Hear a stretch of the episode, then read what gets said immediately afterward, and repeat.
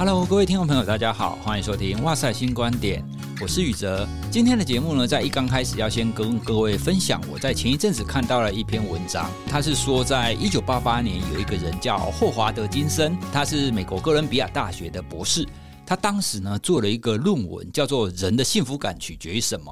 他收集到大概一百二十一个人认为自己非常幸福，而这一百二十一个人当中呢，有五十个人是这种成功人士。还有另外七十一个人也认为他自己非常幸福哦，可是他们都是那种普通的家庭主妇、农民、小职员，甚至有一些是流浪汉。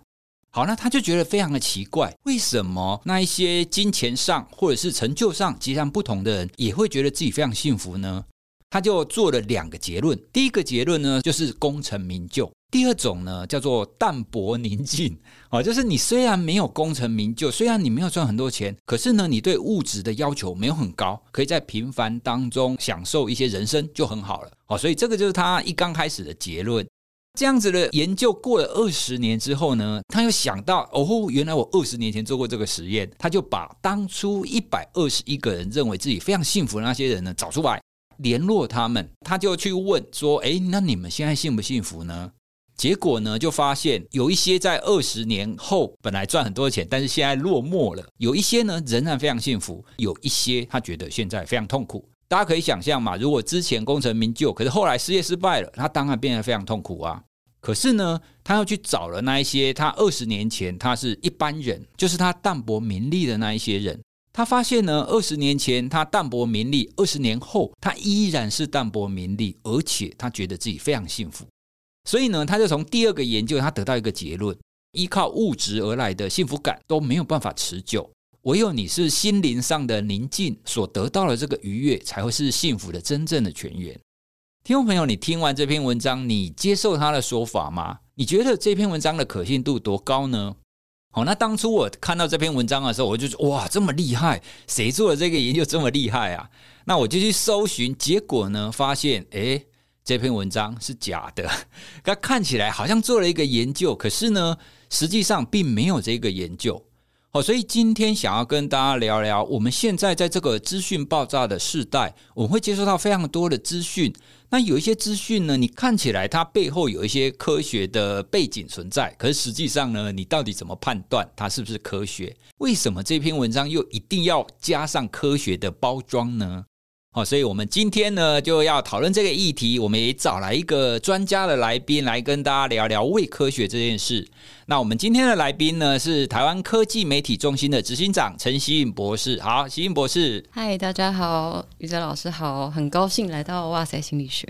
大家对他可能有一点陌生，可是其实呢，他的背景也是心理学相关的哦，而且他现在的工作也正在做跟这种媒体相关，特别是我们要怎么去讨论科学新闻这件事，请你先跟大家聊聊你的学经历背景，那你为什么就是当初会想要做这个工作，以及你现在这个工作大致上在做什么呢？对哇赛心理学第一次有印象，就是好像我在脸书上面看到有人在讲。其实人是不能分成什么左脑人还是右脑人，我实在是喜出望外，非常快乐，就觉得天哪，终于有人说出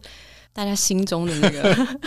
不不断看到的 murmur 这样。为什么会这样？因为我大学念的就是心理学，然后呃，在我们进心理学之前，其实那个时候当然就还没有脸书这么网络这么发达，但其实我们可以收到非常非常多的大家觉得呃，我们对于大脑的想法，我们对于心理的想法，就是各式各样的。那进入心理学的领域之后，就会知道，其实心理学，当我们要发展出一个理论啊，或者一个发现一个现象，它其实需要非常多的科学证据。那很多时候，我们都是讲的这些故事，常是没有科学证据的。所以我那时候看到发哇塞心理学有这一类在帮心理人说话的 这种时候，我那时候真的是就在脸书上马上就分享，然后就觉得这真是太棒了。这样，我自己大学念的是心理学，然后研究所念的是认知神经科学。呃，硕士班毕业之后呢，我我就在出版社里面当科普编辑。当了大概呃两年三年，后来我又准备考试，然后又回学校，就是我去英国的 UCL 念了认知神经科学的博士班。毕业之后我回来，刚好有这个机会，就是来到台湾科技媒体中心这个工作最吸引我的地方呢，就是我觉得它是站在科学跟媒体中间的一个单位。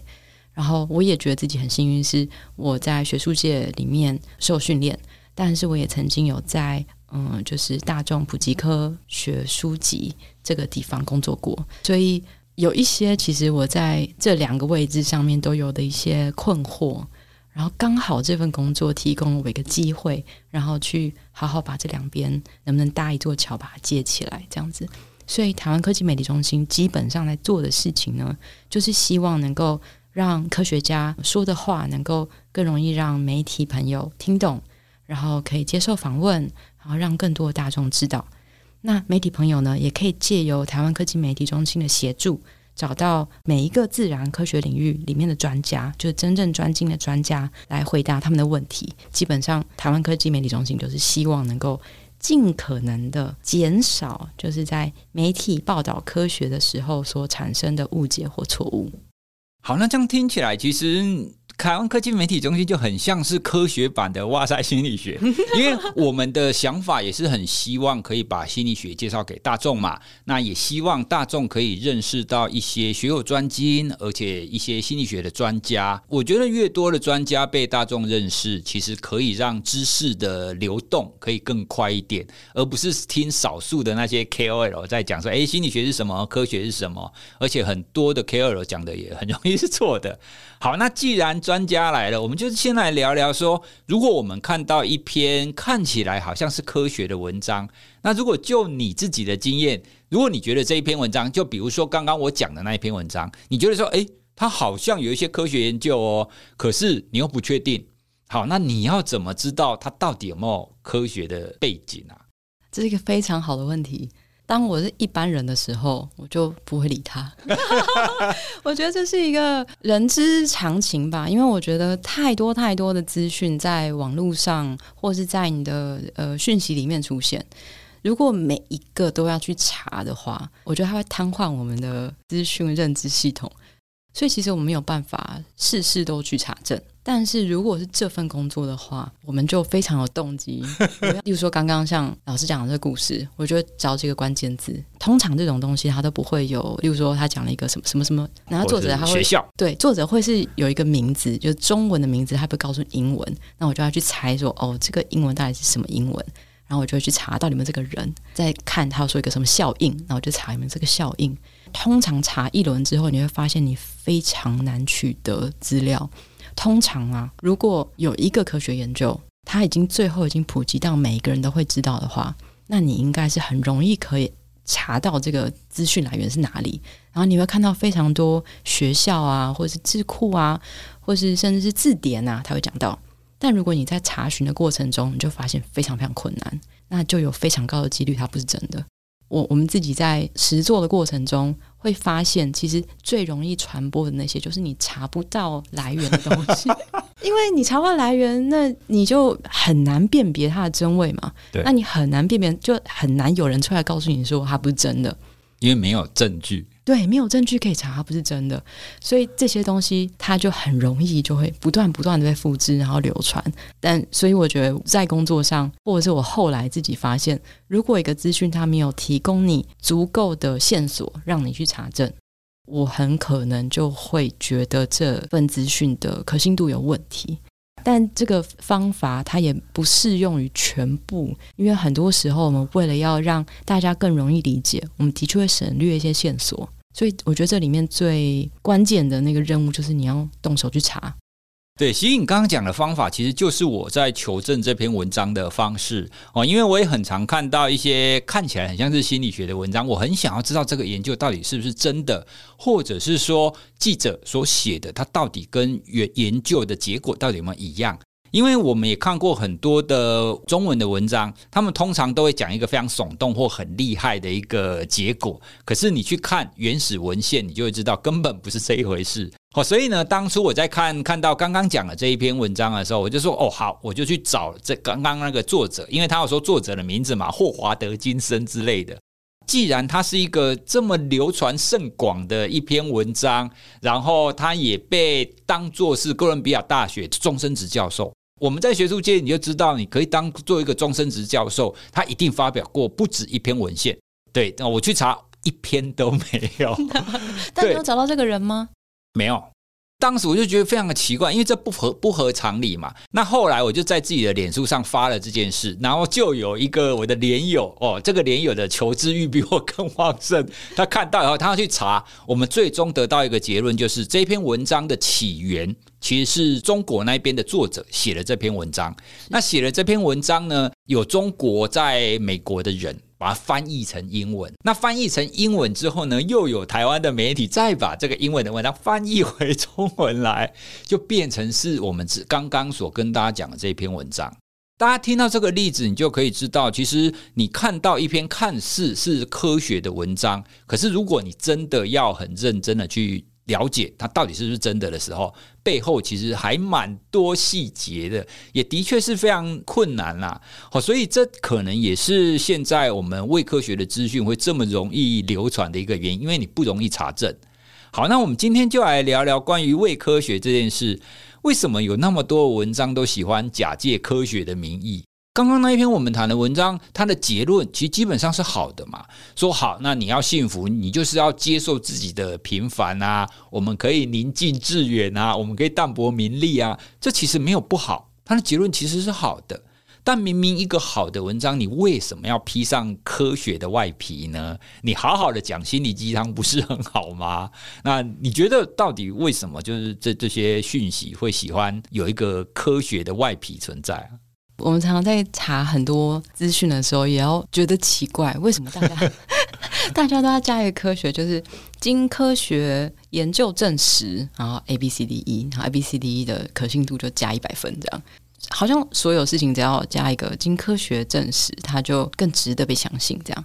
不知道我自己觉得科学方法或科学过程，它的确是一个有趣而且有效的过程。就是它可以经过，比如说重复的试做跟验证，然后去看说这个原本的证据是不是被支持。的确有很多，例如说我们现在吃的药啊，嗯，我们现在用的电啊，或是它的确是经过这样的科学过程，所以我们才可以有这种便利的生活，比较健康的人生。所以我觉得他在这个整个过程中会让大家感觉到科学是 powerful 很有力量的，然后它是可以累积一些知识。但我觉得啦，真的在操作科学或实践科学的人都知道，科学的过程它其实是会不断的面对错误跟失败。对对，只是最后大家看到的时候就会是成功了，然后上月球了，然后火箭发射这样。但事实上不是，大部分的科学都非常的不是说无聊，但它就是 重复的一直在不断的就是遭受失败、失败、失败这样。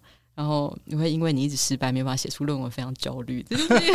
这个，这个才是事实。但我觉得科学似乎它在被大家理解的过程中，它好像被塑造成一个形象，而大家使用科学只是因为它有这个形象，而不是去讨论科学它真正的内涵，它到底是什么意思。所以我觉得在我们这些资讯里面，常常看到的大部分都是使用科学作为一种形象，而不是使用科学因为它的。内涵，我们也很常看到，现在有很多的文章都会说科学证实、科学支持，有没有？对对啊，那大家为什么会这么喜欢科学？我觉得一部分就像形影刚刚讲的，确实在我们从小到大的教育过程，我们都知道，透过一个科学的方式，我们可以做一些实证。好，所以我们大部分人都会相信说，好，那如果你科学真的证实，我们就比较愿意相信它是真的。可是呢，在资讯传播上，它就会变成是一种标签，或是用品牌，就很像是说，好，你有科学的加持，你好像都是真的。哦，所以后来在网络整个普及之后，其实也发现，在传播上，如果你有你的资讯，你加入了一些数据。因为通常我们科学就讲数据嘛，好，加入一些数据，或者是说，诶，研究发现，大家就会很愿意相信它。哎，其实，其实你应该有听过，在前几年有一篇文章，它的标题就是说，研究指出，百分之七十的脸书使用者都只看标题，没有看内文就分享了。有，我有看过，然后应该就有不少人马上就分享了对这一篇，对，然后其实也没有去看后面到底是不是有这个研究。那这一篇文章基本上其实就是一个恶搞啦，好，因为它的文章内容基本上就是没有真实内容的，就只有它这个很耸动的标题。我们从这个现象就可以知道，大家在社群媒体上，我们看到哦几个关键字，研究指出，然后有一个数据，然后再加上它的结论，可能是符合你的想法，就是哦，对，你看科学证实我的想法。对。那另外一个，你应该也听过一个研究，就是任何的文章只要加上 brand 的图。然后大家对它的可信度就会提高，这个是曾经做过的一个心理学的实验。就同样的东西，你有有加一个大脑的图，跟没有加一个大脑的图，读者对它的信任程度就会不太一样。对，所以看起来读者都会期待，就是有一个很专业的东西来加持我所接受到的这个讯息。科学看起来很重要啊，但为什么大家都不太想要听科学家讲话呢？像前一阵子 Netflix 上面那一部片《千万别抬头》，呃，里面它其实就在讽刺这件事嘛。在我们社会上有非常多的议题，它当中都会有科学相关的层次，可是偏偏大家最不喜欢听的就是科学家讲话啊。从你的工作历程当中，你应该看到非常多这种现象。那到底？大家都觉得科学很重要，可是为什么大家都不想听科学家讲话？因为科学家讲话很无聊。东西。好，我我我应该这样讲，就是有几个原因让科学家讲话特别不吸引人。其中一个就是，通常科学家研究的东西，它可能是非常细节的，而这个细节呢，它时常是跟大众的日常生活是脱节的。就是它是研究 A 里面的。A 一 A 一里面的 A 二 A 二里面的 A 三 A 三里面 A 四，然后到 A 一百的时候，大家就不知道怎么理解这件事情。所以当科科学家很沉浸在自己的世界，把这个他想要把他所有在乎的这个细节跟大家说清楚的时候，就会变得非常枯燥。这样，但我觉得这里面不只是因为科学家做的内容跟大众的生活有些距离，我觉得另外一个层面是。大众希望听到的事情是很简单的一个结论。我们在呃学习这个整个心理跟大脑的过程，我们会知道人有一个倾向，就是我们会倾向去找原因。我们会在任何事情，例如说，我今天假设我今天发生了一个意外，我就会想说，是为什么会发生这个意外？是因为我今天呃穿了红色的鞋子吗？还是我今天出门的时候忘了带什么吗？还是我太不小心了？就是其实这个世界上有很多事情是没有原因的，它是 random 的。嗯，那这个 random 其实是没有办法，或是很难被大脑接受。就我们大脑会喜欢找两件事情的关联，我们会觉得这个原因是一个。但很多时候它是一组，而且这一组很有可能也是随机产生的。但是我们的大脑或者我们的心理倾向不喜欢这样的答案，太难了。对，所以在我们想要找到一个答案去解释一件事情的时候，而且我们相信每一件事情都有一个答案，而且只有一个。那这个时候我们就会等待那个答案出现。那这个人如果回答的不是这个答案，你就会 为什么？你可以告诉我到底是 A 还是 B 就好了吗？你可以不要告诉我 A 一百吗？很多时候是人脑或者人的心理有一些限制，那这些限制，除非你有意识的去避免，或是有意识的看见它，不然很多时候我们只会找到符合自己信念的资讯。对，其实这也是我在开始做心理学推广的时候，慢慢慢慢意识到的一个议题。因为你在学术界，比如说在大学里面上课，或是我们在跟学者交流当中，我们会用非常精确的专有名词。因为透过精确的专有名词，我们可以非常清楚的知道这个东西指的是哪一个行为或哪一个现象。可是对一般人来讲，他听不懂我们在讲那些专有名词，所以你就必须要简化。但是在简化的过程，它就会出现一个问题，就会变成它没有那么精确。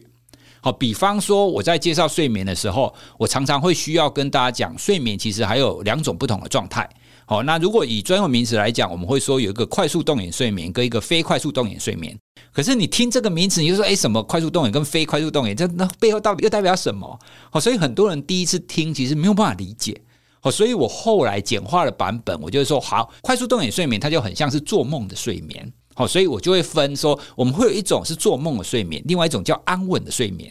好，你用这样子来解释，大家就哦，对，有一个是做梦，有一个安稳，大家就很容易可以理解。但问题是，这在学术上它不够精确。因为做梦的睡眠不等于快速动眼睡眠，好，所以我我就必须要面临一个问题啊，我到底要求精确性，还是要求大家都听得懂？哦，所以这确实是在科学要跟大家传播、要跟大家分享的，你需要面临的一个问题啦。哦，所以通常我也都会看场合，看场合你就要决定说你到底要讲的多精确。好，那像你们，你们应该也常常会面临到这样子的议题吧？你通常要怎么跟科学家说，你到底要讲多精确啊？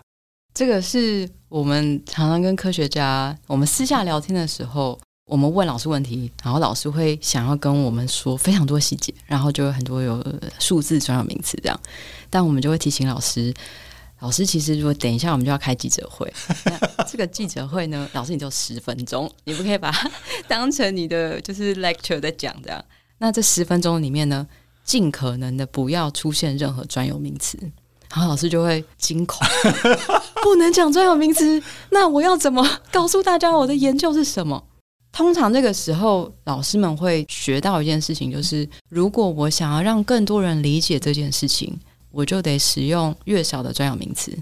所以，如果今天是老师要上记者会，那我们就会说，除非你就是要解释那个专有名词，不然你不要使用。那你使用，你觉得你讲的很清楚，但事实上大家会误会，误会以后就会写错，写错之后就更不是你想要的结果。所以，与其让大家自我解读，还不如你给大家一个你觉得是对的说法。这个过程就是科学家也得要练习，但他通常会需要很多时间。对，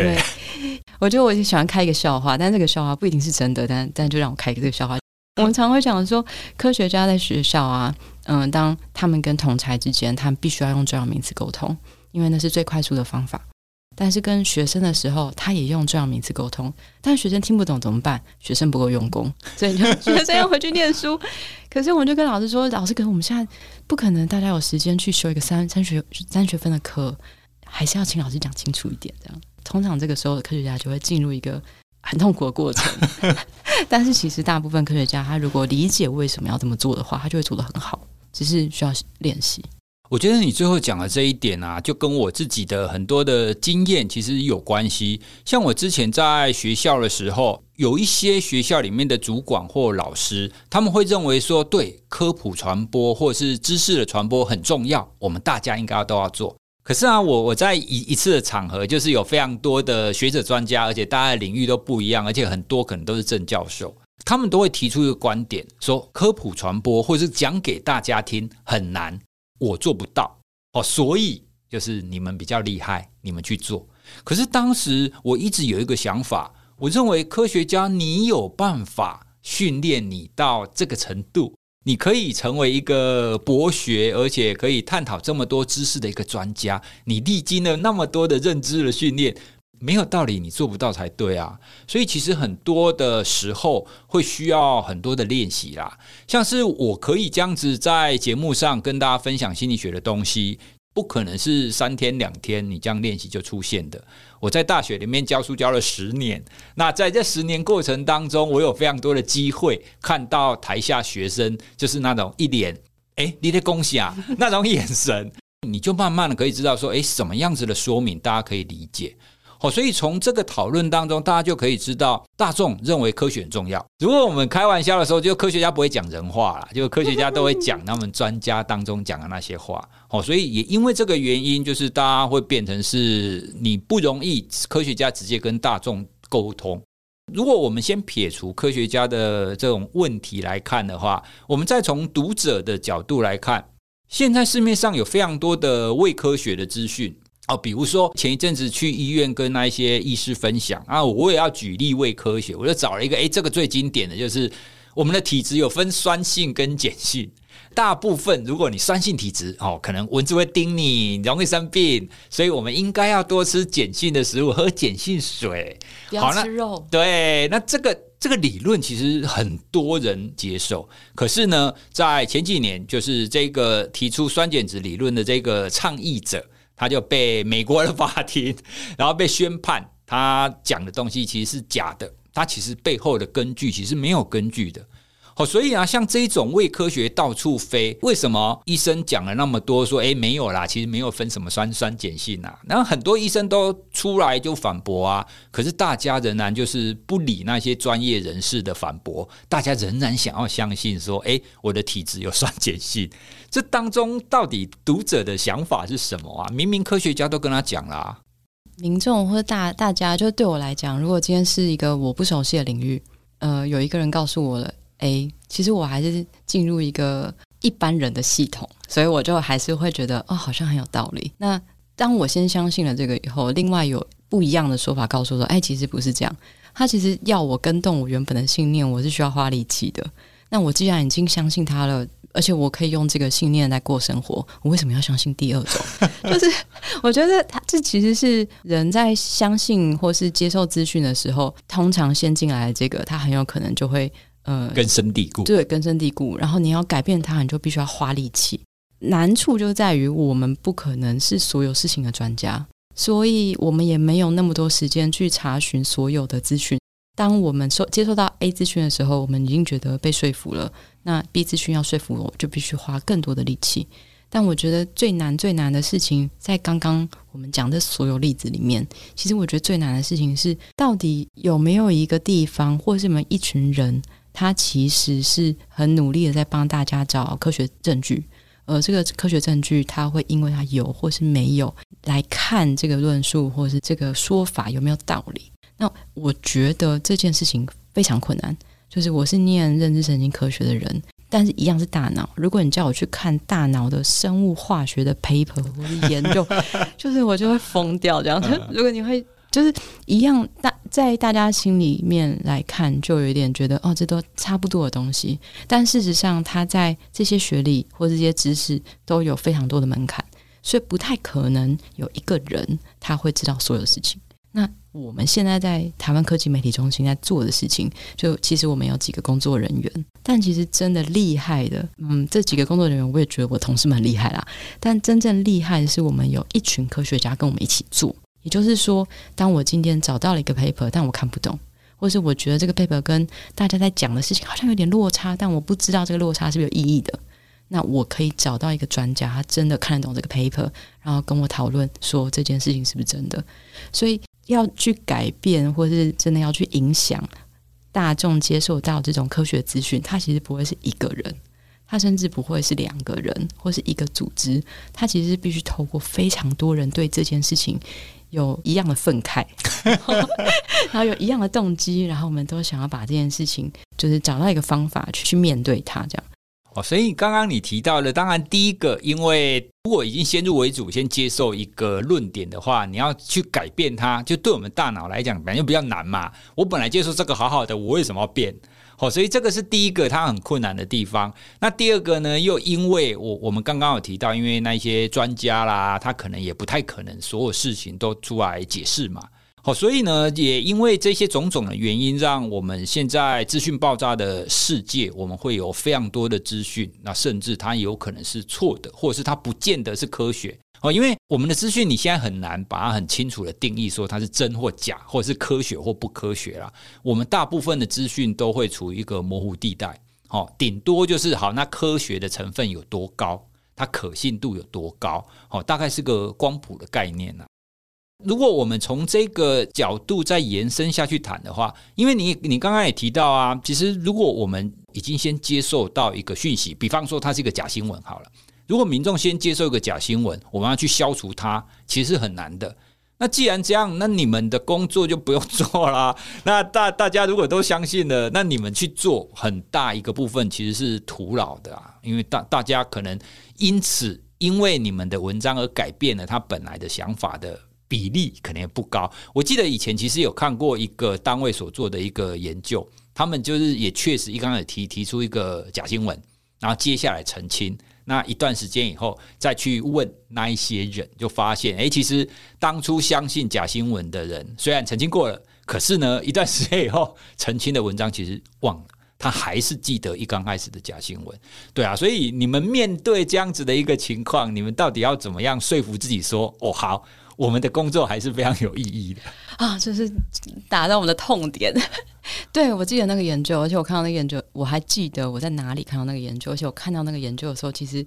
是非常非常挫败的，就 是就是，对，我们都在心理学上面知道有一个 familiarity effect，就是就是越熟悉的东西，我们会越觉得它是真的。嗯，那越熟悉的东西，越容易被我们在大脑里面找到。对，然后只要找到以后，就这个就会是我相信的事情。这样，那刚刚讲的那个研究，其实他就是因为他看过了，而且他只要看的越多次，即使他一开始知道它是假的，但他只要看的越多次，他觉得它是真的可能性就越高。我觉得台湾科技媒体中心或者我们试着要用两种方法来面对这件事情。那我们会不会很挫败的？会，我们很挫败。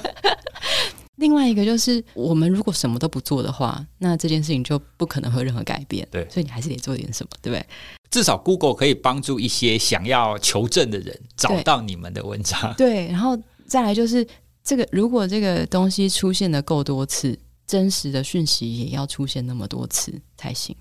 如果我们要来竞争谁比较熟悉，那我们当然真的讯息就要有能力去跟假的讯息去竞争。对。但要怎么做，这是一个大哉问。那又只能告诉，就是不断的告诉大家说，如果你知道哪件事情真的话，不要害怕把它说出来。很多时候，我觉得也可能是在我们的社会里面，我们不太愿意直接去挑战别人的观点。可能我们觉得这是礼貌，但是我更希望，或者我在这个工作里面看到的是，如果我们对于呃，信念或是知识的弹性够高的话，其实我们是比较有机会接受到更新、更正确的资讯。所以，我觉得维持信念跟知识的弹性这是一件事情。第二件事情是，如果我们今天出去的资讯，它其实错误的成分就很低的话，那它很有可能就可以在第一步，就是刚刚讲那个错误资讯流通的时候，它就把它改成对的。例如说，像刚刚老师一开始的时候有讲那个故事，那故事其实是原本是中国的故事，被翻成英文。其实我们看到非常多的编译新闻，很有可能就是这样子的路线。但是这整个过程里面，只要有一个人，真的只要一个人去确认它到底来源是什么，他有可能就停在那里。这就是就老话，就谣言止于智者，这样 就是只要有一个任何一个环节，它被打断了。那很有可能，这样的传播链就不会继续扩散。这个传播链谁可以打断它呢？例如说，写文章的记者朋友，其实我们所认识的所有记者朋友都很不喜欢自己东西写错，他们其实非常害怕自己的东西是错误的，因为上面他的名字。对他们来说，如果他有更多他可以相信的呃资讯来源，跟他讨论，帮他澄清，然后他可以问到越多专家。其实他们的东西就会又正确又好。刚刚讲那个有两种路径，一种路径就是你要想办法让对的资讯它的曝光效应也要高。第二种做法就是有没有可能在一开始的时候，我们在把它写出来或者转传的时候，我们就去确认它的正确度。那我觉得这个是台湾科技媒体中心同时在进行的这样子。你刚刚讲的第二种方法，就是有一个正确的资讯出来阻断它。可是这个方法会很大幅度的取决于你这个正确资讯出来的速度。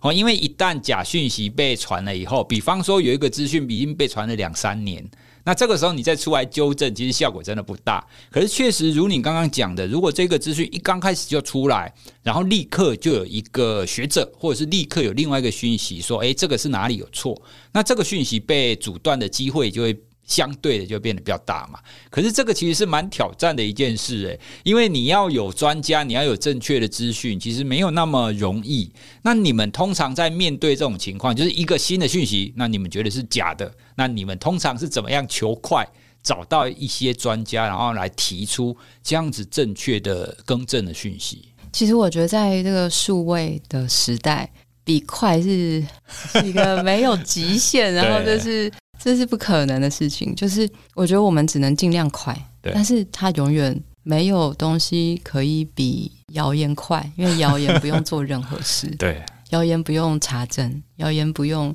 引经据典，谣言不用确认 A 说的话有没有说错，所有东西都不会比谣言快。我觉得另外一个概念就是，所有在第一时间出来的资讯，我们都要照单全收吗？我觉得这个是我们在吸收资讯的时候，就是另外一个必须给自己打预防针。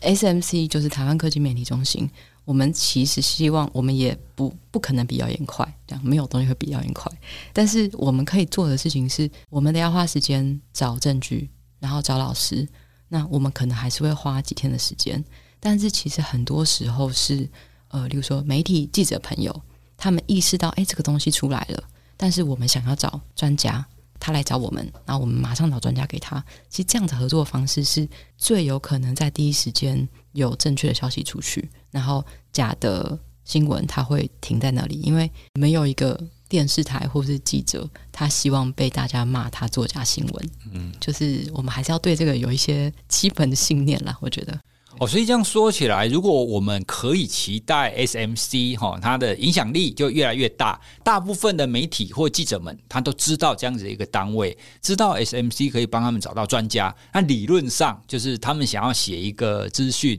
他他们就可以比较快的找到专家来求证。哦，那也确实因为这样子的关系，他们就比较不会写出。假的新闻或错误的资讯哦，所以理想上你们的单位应该要影响力要大一点才对。努力当中，这个这个单位在面临的一些问题，包括说像刚刚一直讲到，呃，科学家不太会讲人话，这样。我要帮科学家说说一点话，就是其实，在台湾啊，至少在一个传统的科学家训练里面，他是没有被训练要对大众说话。所以他要成功，他要完成学业，他要做好研究，跟大众说话都不是他的目的目标。在英国念博士班的时候，我当时的老板是一个非常喜欢就是跟大众说话的人，他就会带我们去参加各式各样的，不管是演讲啊、活动啊，甚至我们去 BBC 的一个就是科普电视的节目。在这所有的过程中，他只有一个他的守则，就是不要跟他们说专有名词。我学会这件事情的时候，我有点开心，因为我英文没那么好，那我就 反正我可以把东西讲得很简单，那我当然很快乐。这样，但是我可以看到，就是例如说，至少在我念书的在英国，在伦敦，你可以找到非常多不一样的活动，然后有不一样。的领域的科学家，其实他们都已经慢慢的从实验室出来做这件事情。他们嗯、呃、不会这么害怕告跟非科学家讲话。那我觉得那个是一种大环境的氛围。那另外一个也是让在这个训练过程中的人有越来越多的机会练习跟非你领域的人说话。我觉得这个是也许在我们的教育过程里面应该要不断鼓励大家。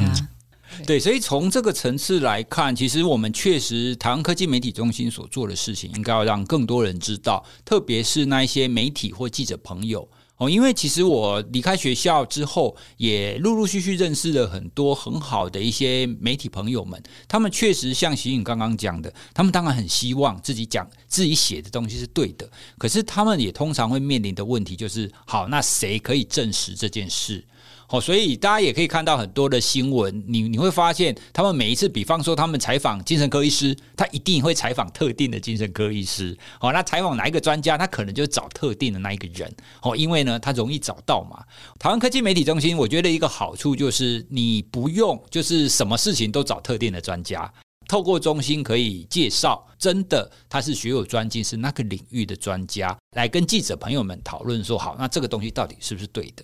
因为听众朋友可能都不见得是科学家，他也不是媒体朋友们。那如果我们是站在一般读者的立场，面对这篇文章，我要怎么知道它到底是不是伪科学，或者是我们应该要用什么心态去读这样子一篇看起来好像是科学的文章？你可不可以给大家几个建议？好，我的建议第一个就会是 Google 它，查它，就是我觉得找到更多资讯一定是第一步。再来就是，我觉得我自己，我会问我自己说，为什么我在现在看到这边这则讯息？就是讯息很多时候都是有时效性的。那我会问自己说，是谁传给我的？他的目的是什么？例如说，假设是家人传了一个这样的讯息，其实我们会知道他的目的就是希望你过得更快乐，嗯，希望你不要受挫折，希望你身体健康。但是那就变成他的目的其实比他传的内容要来的重要。那这个内容你要不要再传给别人，那就是你的决定。但是当我们要去做这件事情的时候，我们就必须要再多做一个功课，就是我们至少去查询它的来源。这个来源必须要是至少你要找得到。然后写这个东西的来源都是可以信任的，我觉得这些事情可能会比较有效的知道可不可信。但第二个事情，我自己会做的事，我会意识到我自己现在是不是真的很想要这么相信这个资讯说的事情。如果我知道我现在不管告诉我什么，只要它符合我想相信的事情，那我就会转传的话，这个我就会格外的小心，因为我知道，我知道这时候是最危险的时候，因为因为我想要。证实我所相信的事情，所以我就会想要让更多人知道。那这个时候就很容易会出错。哎，我觉得你刚刚提到一点很好，哎，就是让自己当一个留言终结者。也就是说，这个讯息你要按下分享，或是你要转传的时候呢，你应该要先确认一下这件事情的真实性到底有多高。我们不要说真假啦，就是真实性的高或低。对我来讲，它必须要是真实性高到一定程度。我才会觉得说好，那它应该是真的。我就像节目一刚开始跟大家分享的那一篇文章，我确实一刚开始看到那篇文章的时候，其实我是想分享的哦，因为我其中一个很很喜欢的领域是谈正向心理学。那正向心理学当中也也确实有很多在讨论说，人的一生决定他幸福感受与否的关键到底是什么。一刚开始的那一篇文章就也的确蛮触动我的。可是接下来我要分享之前，就像刚刚我们所讨论的，我会去想，诶，它到底是真的吗？好，所以虽然那篇文章是出自一个高知识分子的一个社团，可是我还是要确定一下它是不是真的。好，所以我就去 Google 啊，Google 发现，诶，其实它不是真的的时候，我就会停下来。好，所以这是我们第一个可以做的啦，让自己当个留言终结者啊，除非你非常确定这个资讯的真实性高到一定程度的话，不然你要分享的时候。你可以多想一下，分享的价值到底有多高？那第二个呢？我也想要跟大家分享，我在看到一篇资讯的时候，我是怎么去判断它真实性高低的。当然，第一个，如果是像比如说这种科学的，它有附参考文献哦，就比方说它出自哪一个研究哦，它有所本的这一种，这一种通常我就会比较愿意相信哦。那因为我我可以去查证嘛。好，那第二个呢，就是它所附出来的内容，它的资讯有多少的具体性？